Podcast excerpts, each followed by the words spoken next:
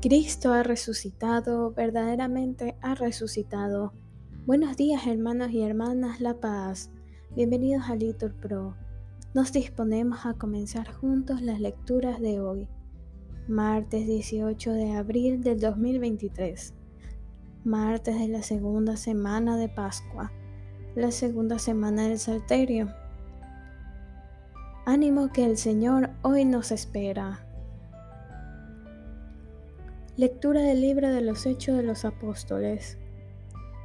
El grupo de los creyentes tenía un solo corazón y una sola alma. Nadie llamaba suyo propio nada de lo que tenía, pues lo poseían todo en común.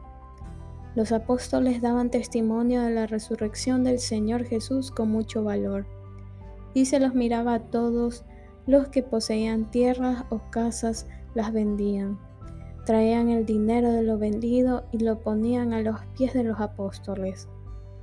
Luego se distribuía a cada uno según lo que necesitaba. José, a quien los apóstoles apellidaron Bernabé, que significa hijo de la consolación, que era levita y natural de Chipre, tenía un campo y lo vendió. Llevó el dinero y lo puso a los pies de los apóstoles. Palabra de Dios te alabamos, Señor. Al salmo respondemos, el Señor reina vestido de majestad. El Señor reina vestido de majestad, el Señor vestido y ceñido de poder. El Señor reina vestido de majestad. Así está firme el orbe y no vacila tu trono está firme desde siempre y tú eres eterno. El Señor reina vestido de majestad. Tus mandatos son fieles y seguros. La santidad es el adorno de tu casa, Señor, por días sin término. El Señor reina vestido de majestad. Nos ponemos de pie. Lectura del Santo Evangelio según San Juan. En aquel tiempo dijo Jesús a Nicodemo, Tenéis que nacer de nuevo.